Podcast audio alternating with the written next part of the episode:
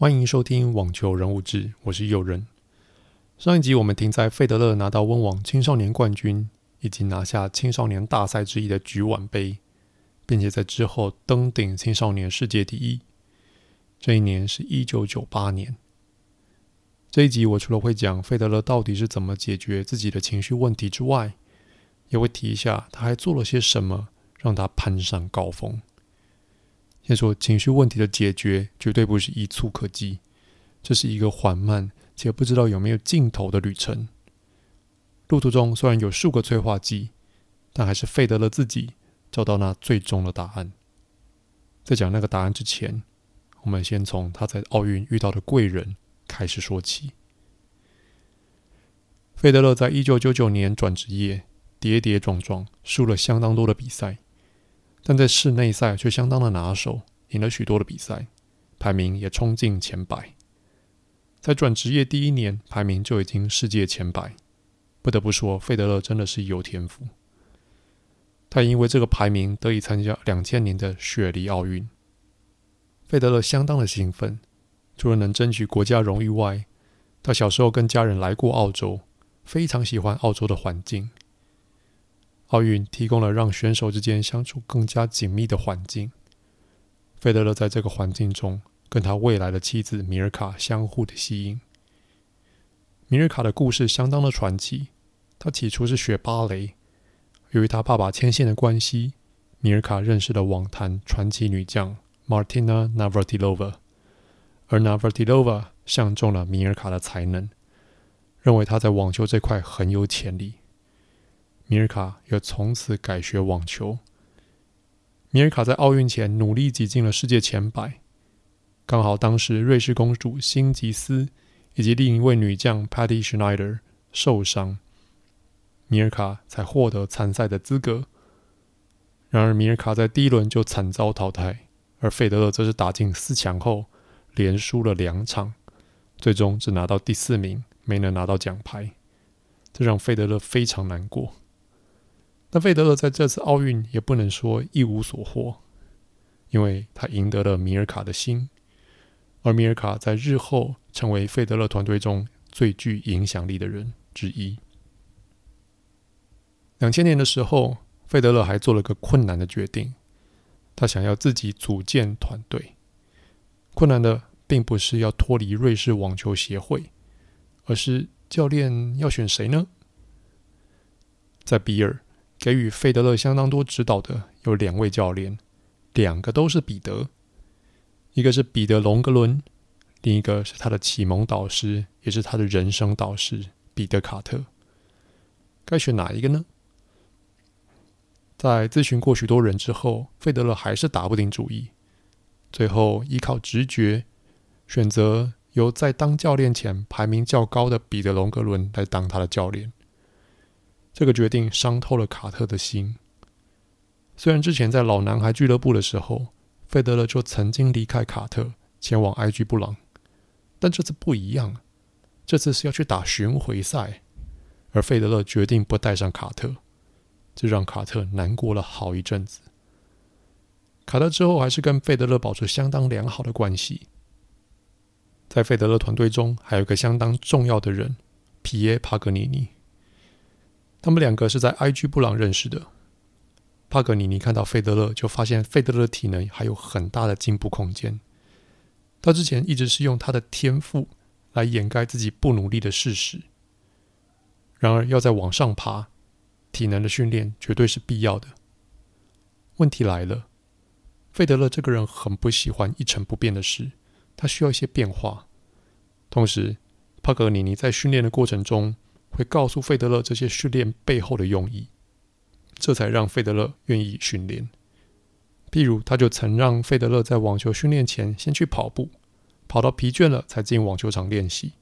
这是为了要让费德勒感受在疲劳时刻，一些不好的习惯就会出现，而这些就是他需要去改进的地方。费德勒会愿意做这些训练，也是因为他在刚转职业的时候。被找去辛迪斯团队当陪练员，观摩到冠军是怎么训练的。相比之下，费德勒一开始打球就很常依靠他打球当下的灵感，有时候这些灵感没有体能以及稳定性的加持，灵感就不常奏效。另外，米尔卡也是个很勤奋的选手。费德勒在米尔卡练习时，在旁边观摩，也常觉得自己似乎要用功一点。就这样造就了正向的循环。费德勒开始为自己打基础，这让他成为日后伟大选手的关键。体能需要一段时间才能打下基础。情绪问题也是。费德勒年轻的时候，常常被教练们说要他冷静，但他就是没办法做到。他脑中已经被刚刚失分的愤怒以及恶魔所挟持。在经过心理师马可利给如何让自己内心达到内在平衡的指导后，他有时候可以稍微控制，但有时候却到了另一个极端，就会觉得网球实在很无聊。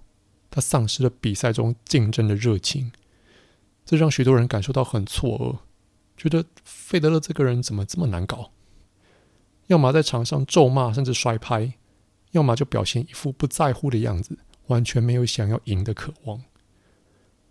在愤怒跟冷静中拔河，在火与冰之间达到平衡，这是费德勒在年轻时一直在训练的课题。费德勒终于有病识感。意识到要开始想办法解决这个问题时，是在二零零一年的汉堡公开赛。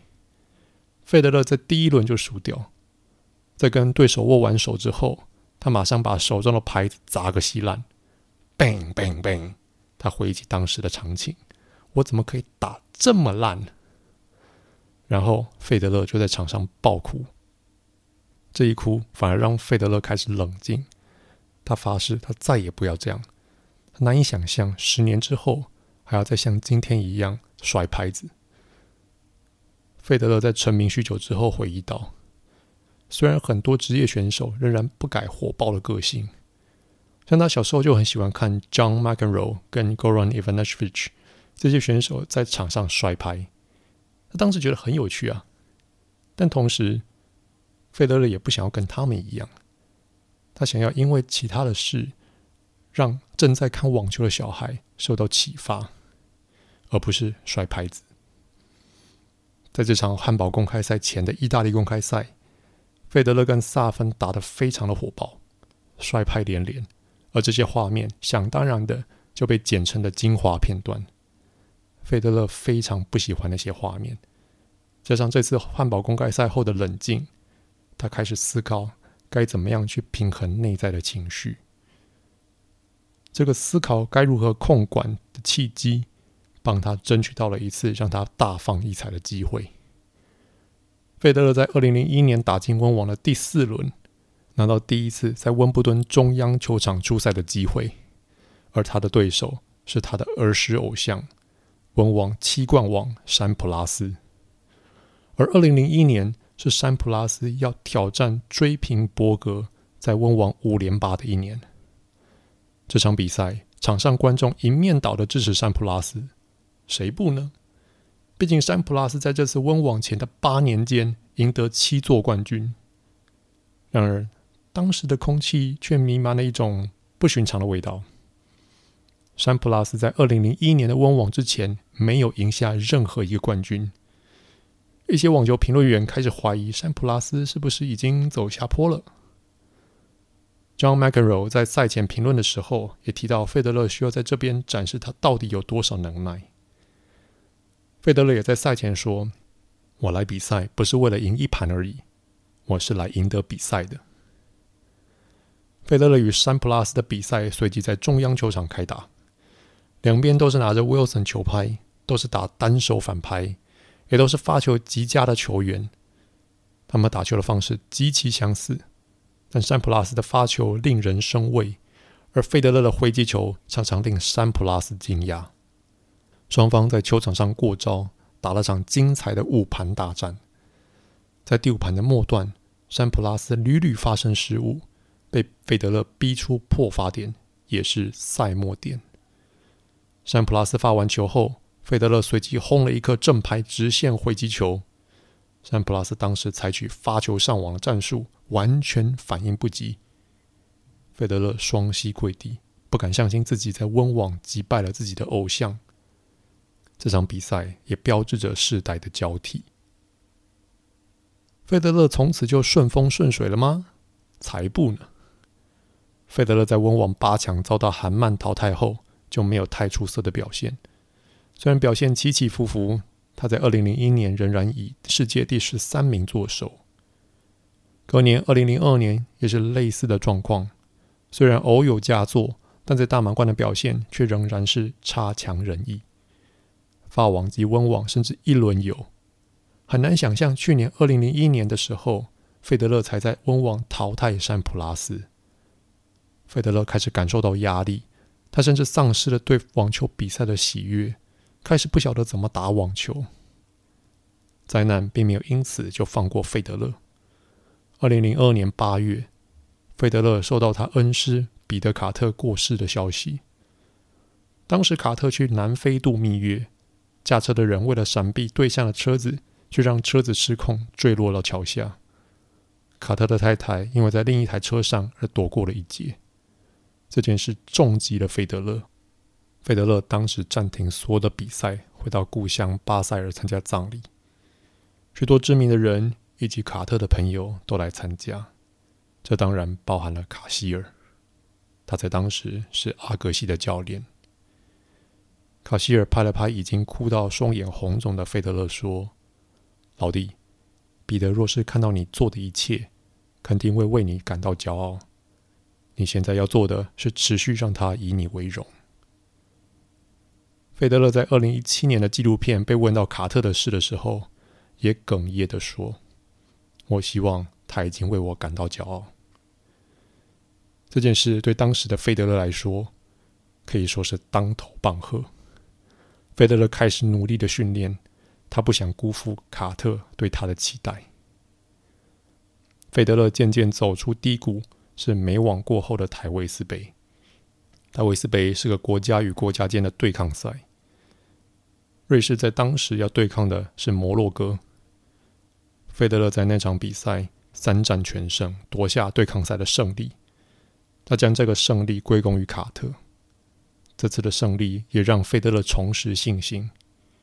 一个月后，他又拿下维也纳公开赛的冠军，而他的积分刚好能让他参加他第一次的年终赛。虽然在最后四强不敌他的劲敌 Lleyton Hewitt，但那个足以打败山普拉斯的费德勒回来了。真的是这样吗？二零零三年初，费德勒教练彼得龙格伦不停地跟媒体说，费德勒只是需要一些时间来展翅，时间一到。他就会一飞冲天。然而，费德勒在二零零三年初的大满贯纪录跟二零零二年一样凄惨。澳网虽然打进第四轮才落败，但法网又再次一轮游。媒体甚至直接不留情面的下了标题：“在平静海域下的船难。”费德勒至今出赛大满贯十六次，最佳成绩只有八强。他。真的具备冠军所拥有的心理素质吗？费德勒在法网赛后再次发现了他内在情绪系统出了问题。他发现他当时没有准备好承受压力，一想到就算赢了第一轮，后面还有六轮要打，就让他无法承受。他在温网前终于学到，不能把眼睛看着冠军奖杯，而是要看着每一场比赛，甚至每一分。到每一颗球的处理，你不会因为前几轮打得好就拿下冠军，但你却可以因为一轮打得差就必须要打包离开。打大满贯就像在跑马拉松一样。从两千零一年的汉堡公开赛到两千零三年的温网前，费德勒终于悟出该怎么样控制情绪的解答。要有像火一样对赢得比赛的渴望，对赢得一分感到兴奋。同时要有像冰一样的沉着，接受刚刚的失分，甚至接受输球。而重要的是，在压力下专注于每一球，相信团队制定的战术，相信自己，最后付出一切。时间证明，费德勒教练龙格伦是对的。两千零三年温网，费德勒晋级的路上只输掉一盘给 Mardy Fish，到了决赛三盘击败澳洲的黑马。Mark Philippis，夺下他第一座大满贯的冠军。属于费德勒的时刻终于到来了。下一集我们会分享费德勒时代下的一些小故事。在这个王朝之下，一个位于马约卡岛的青年正在蠢蠢欲动。希望大家还喜欢这次的分享。我们两周后再见。